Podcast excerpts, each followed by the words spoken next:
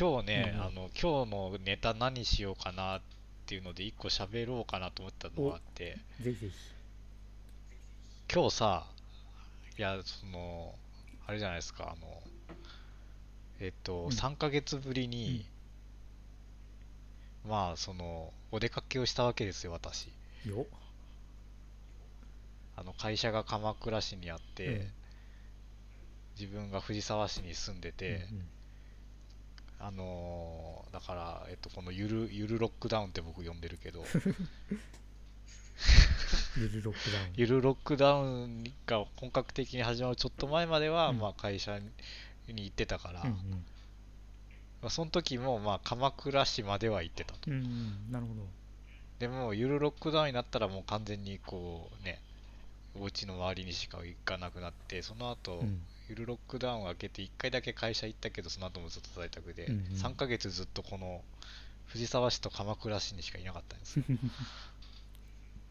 まあ、住んでるところにしかいなかったと。うん。で今日久しぶりにお出かけをしてそれ以外の市区町村に行ったわけですよ。まだ県境はまたげてないからねまあ。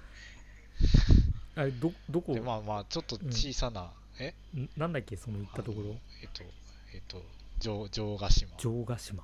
三浦半島の。うん先の先、うんまあなんかあの県立公園があってほう。んなか岬みたいになってて先に灯台とかがあってっていう感じのところでまあまああのピクニックができるような公園とうん。あの灯台と磯とうん。みたいな感じね。うん。みたいな感じのところでまあそれはすごいまあ良かったんだけど、えっとねでまあまあちっちゃい旅をしたわけですよ。あの片道2時間ぐらいかけかけてね。うん。片道2時間往復往復4時間。うん。で行ってとことこ数キロ歩いて。したわけだけども、ででそれで思ったことがですね、うん。やっぱこのなんか行くまでに時間かけてるとか。なんか見たいところから見たいところに行くのになんかちょっと苦労しなきゃいけないとか、うん確かにまあ。あのね、そういうこう払っている労力に応じて、うんうん。あの満足感が得られてるんじゃないかとね、ああなるほどね。うん、いうのをねちょっとこうだ今日、まあ、2時間なわけだけどそうんうん。の距離的にはね、あのここから、えっとまあ、東京都心に出るのに、の半分ぐらいの距離しかないの直線距離は。ああなるほどそうか。確か。うん。これね半分ぐらいの距離しかないです。よ3 30キロぐらいが直線距離で30キロぐらいかなこうん。こから、そんなに離れてないんですよ、うんうん。都心とか50キロ以上あるからね。だけどあの 5, 5回乗り継いで2時間かけて行ってるんですよ。ほ結構だね。そんな直通バスとかないんだすごいねすごい乗り換えまくったねなんか。さその道あの道順的には、うん。まあこう一筆でこうかけるような感じになってんだけど海海をまあ大体海沿いな感じで。けどちょっとこう行って乗り換えてこう行って乗り換えてこう行って乗り換えて繰り返しなるほど。でもそれもさその一個一個今まで乗ったことない、うん。あの横須賀線を横須賀まで乗るとかさ やったことなかったから 鎌倉までしか乗ったことなかったから。で そういうところもねこうあの工程として楽しんでるわけよね。ほうほう。でそのなんか旅旅のうん。大事なところにその移動とかにうんうん。こうね労力を払ってるっていうのはすごい大事なポイントなんじゃないかというのをね、うーん。3ヶ月ぶりにお出かけをしてちょっと気づかされたとうんいうか、うんなるほど。確でこう思ったのににはちょっとあの前置きがあって、ほうほであのこれまたウィークリー落合ネタで申し訳ないんだけどういやいやむしろそれが聞けるのいいね。えっと えっとポストインバウンドの観光経済みたいなテーマが、えっと今日今日じゃない今週のウィークリー落合で、うんうんでなんかねなんだっけなファーストクラスなんとかっていうなんかこう都心のどっかで、うん。あのそういうあのホテルじゃないけど、うん。こうなんかやってるところがあってそれはなんかファーストクラスの、うん。あの機内をうん。イメージしたなんか宿泊施設みたいな感じになってて。ああなるほど。あ別に泊まんなくてもいいんだけど、うんうん。泊まらないのかなもしかしたら。それである程度時間があって、うんであのそこに入っていくとあのちゃんとこうあの空港のこうボあのボーディングボードみたいなのがうんうん。あってこうどこそこ行きみたいなああなるほど。何時発みたいなさえー、面白い。ニニューヨークニューヨーク行きとかになってるわけ。ューヨーク行き。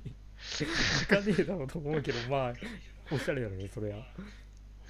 でどういうサービスを提供してるかっていうと、なんかかいつまんでしかやってなかったから実際どういう UX なのかちょっと僕にはその時は分かんなかったんだけど、うん。VR であの360度カメラかなんかで、あのこうニューヨークタイムズスクエアをこう、くるくる見回してるような絵を撮っておいてそれを VR で体験できると。ああなるほど。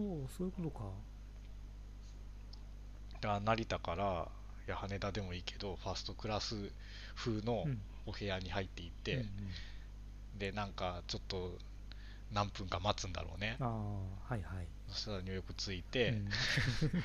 で突然街に切り替わってうん。VR で没入的に街をこう歩けるみたいな体験ができてすごいあのすごいあのは流行ってるまではいかないけど、うん多分数こなせる数がすごい少ないから、うんまあ確かに。でもなんか常にお客さんはあの埋まってるらしくて好評いただいてるらしいんですよ。でそれをそういうサービスやってる、うん。まあ、あのスタートアップのああそういうことか。あの社長さん的な人が CEO 的な人が出てきてこう話してたんだけうど、ん。まあ確かにねそれ聞いてねうわ面白いなと思ったわ。うん。思っ思ったうんもう面白いことするしそれなりに需要ありそうだし事業としてまあまあ続くんじゃないかなみたいな。と思ったんだけどもやっぱ今日実際に自分のこの身体を動かしてですよ、うんうん。まあ、近いけどとはいえ2時間かけて行ってやっぱこのやっぱちょっとこうね行って行くのに苦労するみたいなのはやっぱ大事なんだなと思って、うんでそうすると実際にニューヨークに行こうとすると、うん直直行便で十何時間かかるよね。13とか4とか。まそれぐらいかな。あ確かに。かかるよね。うん。で最近なんだっけ？チェルミコがねうん。チェルミコだったと思ううんんだけど、チェルミコ？あのアーティストの？うん。チェルミコだったよね。がタミナル着速ダンスっていう曲を出してんだよね。ちょっとな何今の日本語？タミナル着速ダンスっていう曲を出してるんですよ雷着速ダンス？あターミナルタあーターミナルあターミナル？着速ダンス。ああなるほど。はいチェルミコはい。最新リリースランアウェイズあやっぱターミナル着速ダンスっていう曲。が 曲名なんだ本当に。そうそうそう。これこれなんですけど、うん。まあねまあまあもうタイトル聞いただけですぐイメージが伝わってくうん。るすごい曲だと思うんだけど、うん僕は。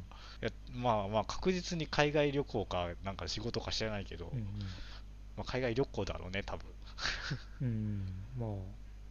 でももうあのこうこう飛行機の中でさこうこう何時間かかけて行ってるんだけどもうずっとこうんう高まってるわけですよ、なるほど。うん、でもうターミナルに着いたら即ああ着いたって踊り出しちゃうっていうまあそういうしょうもない解説をするとそういう曲なんだけども、うんやっぱそれも多分そのフライトがたった40分とかだったらなんかうん。そこまでね踊れないと思うんですよね。うんうん。まあ確かに。やっぱ13時間かけるから、うん。こう踊りたくなっちゃう まあ確かに着いたーっていう、そう、うん、まあ。だからそのだからファーストクラス風のうん。なんか部屋に入っていって、うん。数分でニューヨークにつけてしまうのは、まあ、だいぶそういう観点からするとやっぱ踊る気にはならないんじゃないかと、うんうんうん。なるほどね、うん確かに疑似体験は疑似体験の域を出ないね。体験は疑似体験で、っうん。なんだろね。ていうのでやっぱそのうん身体の移動とうん。労力を伴う、うん。やっぱ旅行観光業というのは、うんまあ、必ず戻ってくるだろうっていうことを、もう身に染みて思った一日でしたね。なるほどね。いい一日ですね。っていうことをね、っていうことをネタにしようかなと思いながら帰ってきた。なるほど。ああ本当にそう思ってるのかどうかはまだわからない。いやそうそこは信じてもいいんじゃないかな。やっぱり何やのうん家庭が特別なのかな。家庭も含めてやっぱり全体をなすからか。うん。どこでもドアでそこへ行ったらダメなのかなとか、そう自分の中の過去の旅をこう、うん。振り返ってきて、うん。はい、振り返ってみてどう思いますかそこは？うん、過去の旅振り返ってか？いやまあいや間違いなくあの家庭も旅だね。まあ行って、うん。この風景すげえとかはあるけどうん。なんかまあやっぱその全体がいい気がするななんかいやフェスとかもさよくさうん。行く行くなんか道中が一番楽しいみたいなことを言ってる人もいて、その説あるね。その説あるね。確かになんかまあね。前に車で行ったわけですけど確かにわーって音楽かけながらになんかガーって向かって着いたっていうところがある意味一番楽しいっていう。うん。その旅としてはねもちろんそこでなんかアーティストを聴いてなんかそそこはうわすごい良かったっていうのはあるけどなんか旅としての面白さだとやっぱ道中にあるというかうん。うん、なんかまあそういうのは確かにわかるな。ななんかまあまあやっぱり旅は死なないのか。うん。うん。まあそれは変え難い体験なのかな。まあ感性が磨かれるから良いっていう話ももちろんあるしやっぱりデジタルとアナログの間でその効率化しすぎて抜け落ちたところが必要ないと思われたけども実は大事だったっていう。うん。うん、なそれだったらなんか先に話したあのストリーミング配信と CD の話もまあ CD に価値があるっていうのはまあそのなんか音音源的に抜け落ちてるところがあるっていうのかもしれないしやっぱそれをパッケージを開けてでカシャって入れてそれをバーって聞くっていうところがいいっていうのもあるかもしれないし、うん、まうん。あやっぱりその体験が特別っていうのはまあある意味 CD のランクがストリーミングが出たことによって1段階上がったんじゃないかなって。いや上がったと思うよん上がったよねね、確かに、買わないんだけど上がってんだよね、うん。そう買わないけどね。あだだなんていうかこう嗜好嗜好品。嗜好品？嗜好品レベルが上がったんだよね、一般消費財うん、ではなくなったんだよね、うん、そうだな。あだからそう僕もそんなにも本当に CD 買わなくなってるけど、うん買わないんだけど、確かに買わないな。あのーあでも本当最近なん何あったかな？本当買ってないけど上原ひろみをなん、ん。2年ぐらい前に買ってんですよ。おおなるほど、上原ひろみの CD を、うんうそれはあのその時からもうすでに Spotify で聴けたんだよ確か、うん、なるほどね。でもなんかこれだけは欲しいみたいな気持ちになって。いいね。確かね Spotify で聴けてた気がするその時から、確かにそういうのもあるな。でも、うん、買ってんだけど聞くのは Spotify なんだよ。そこからわかるけど。あのコンコンポから、コンポカッコ死後から、あの直接 CD でかけれるんだよ。うんうん。だけどやるのはあの Spotify でパソコンでかけておいて、Mac で MacBook Air からかけておいて、うん。Bluetooth でとら飛ばして聞いてん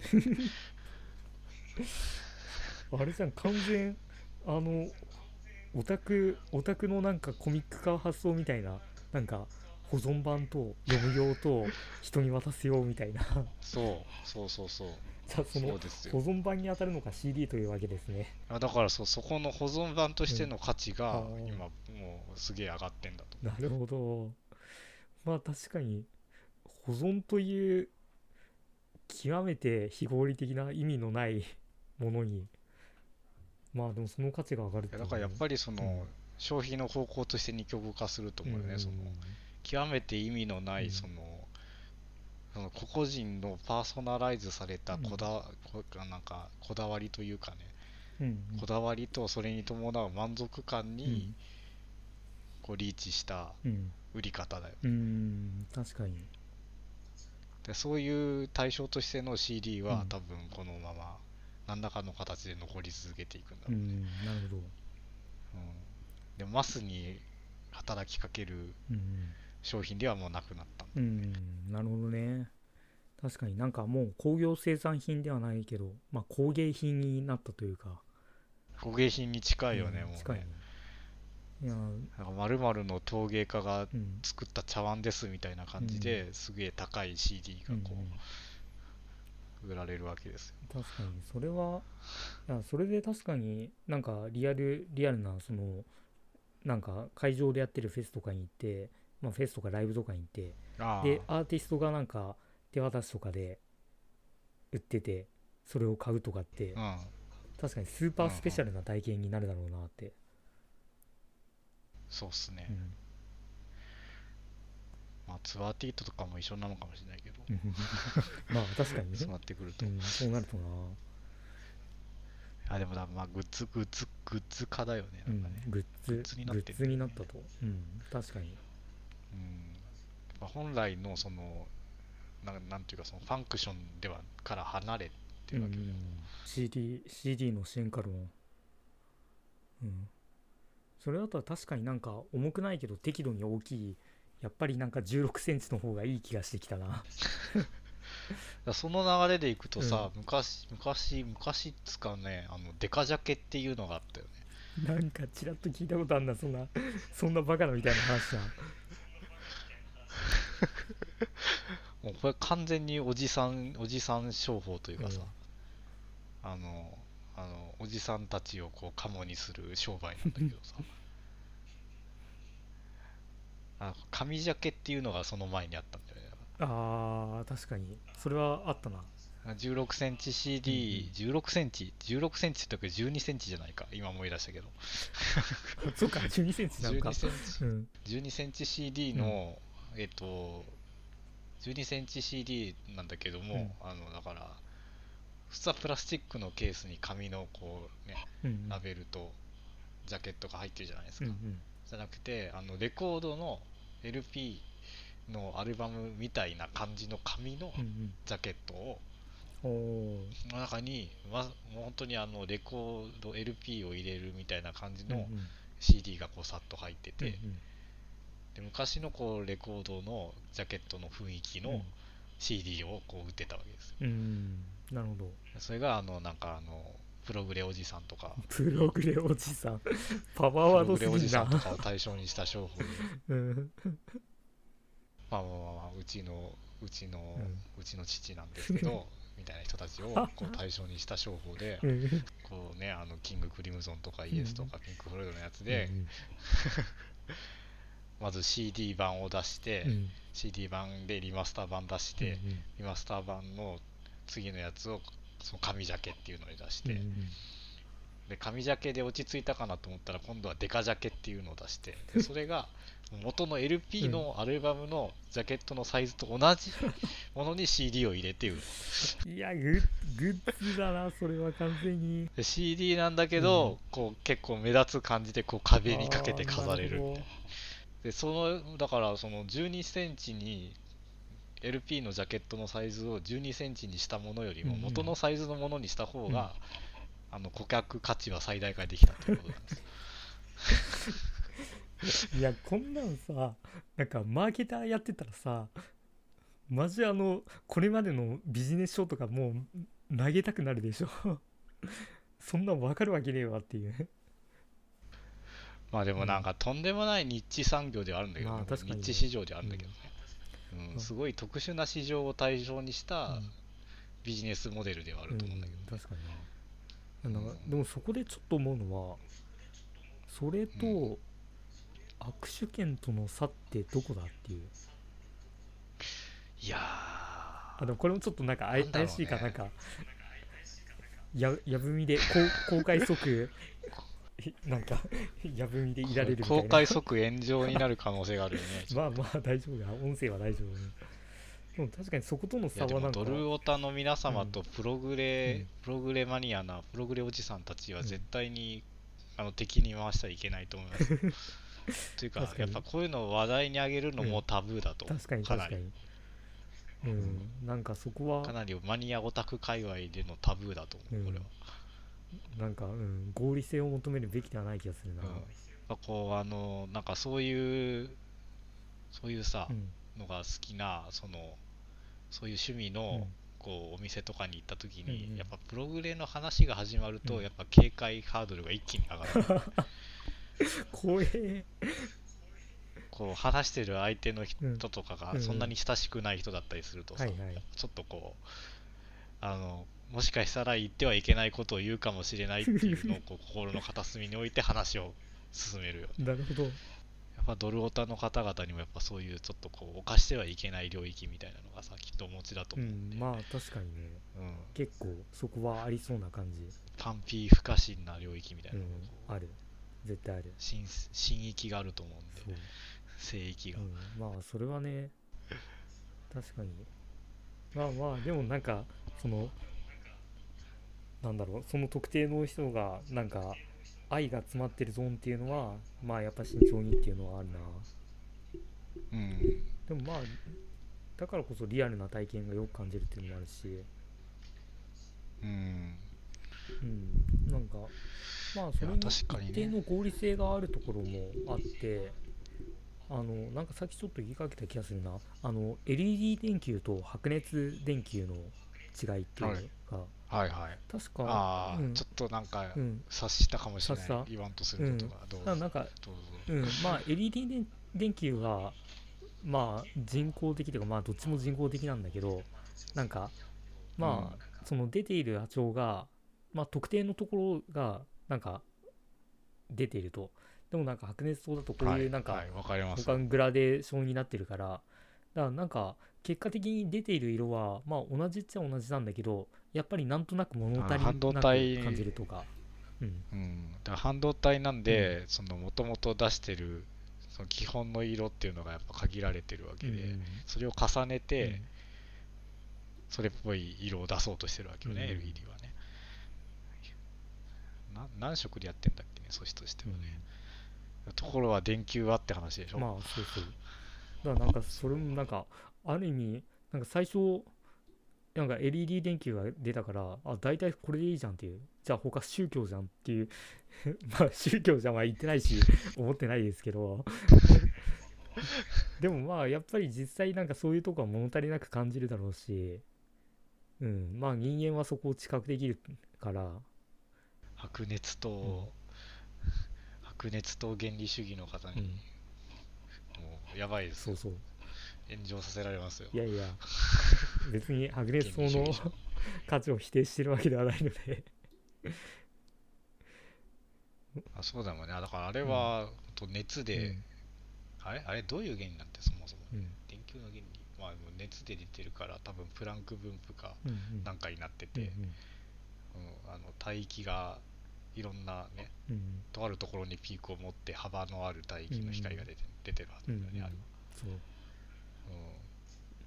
だなんかある意味広い分野でなんか旅みたいなものかものではないかなとか。だそういうほなんか必要ないところも必要ですよっていう、うなんだろうそのあだからあの多分スペクトルうがん。広がっているということがうん。大事なんだろうね、その。そうね。それはだから、うん。そのファーストクラス模擬のところに乗って、こうミミックしたところに乗ってニューヨークに即つけるやつっていうのは、うんうん。やっぱこうスペクトルがこうパッてこうね、うんうん。こう理想的に立ってるようなうんうん。イメージなんじゃないかな、うんうん。その体験がこう不連続で、うんうん。こう全部こうデルタ関数でピッピッピッってこう、うんうん。そのシーンシーンでこう与えられるみたいな感じじゃなくなってて、白熱伝統ですよ。うんうん 白熱灯の場合は、うん。そこがこう連続にこういろんな色が見えると、そうだね。いろんな色が連続的に重なって見えるうんうん。LED はうん。あるスペクトルがこうスポットでピッピッと立ってるものが重なって全体としてはそれっぽく見せられる、うんうんで自然にあるものっていうのは、そのいろいろなものが混ざってるものが多いので、うん太陽光なんていうのもいろんな波長のものがこう重なって見えてるわけよね、で人間というかもうあまたの生物はそれを見てこう育って進化してきているわけで、うんうん。よりそちらの方に何かしらこう自然さなるものをうんうん。感じるようになってる可能性は高いよね、うんうんまあ確かにそうね。そっちの方がだからスペクトルがすごいうん数少ないものが重なってるっていうの方が不自然。うんうん。不自然さを感じてしまう、うんうん。うん。確かに。それがそれが認認知科学としてどういうふうに区別されてるのか知らねえけど。まあ確かにそこはね、まあ、で半分オカルトだうんな気がする。半けど、分オカルトだけどそういう研究とかはありそうな気がするな。ちょっと論文あさってみるか。でもうん、だそれは旅の体験でもうん。なんか、アナロジーではあるけまあ、ど、うん。そういうことが言えるのかもしれない。連続性が、うん、確かに連続性があってまあ余計なところ。だからまあリッチなものとかまあいい体験をしようと思ったらやっぱりそういう不自然さも含めて設計した方が良いと。うん。なんか旅のプランはパーフェクトじゃなくじゃない方がうんまあ適度に遊びがあった方が面白いとか。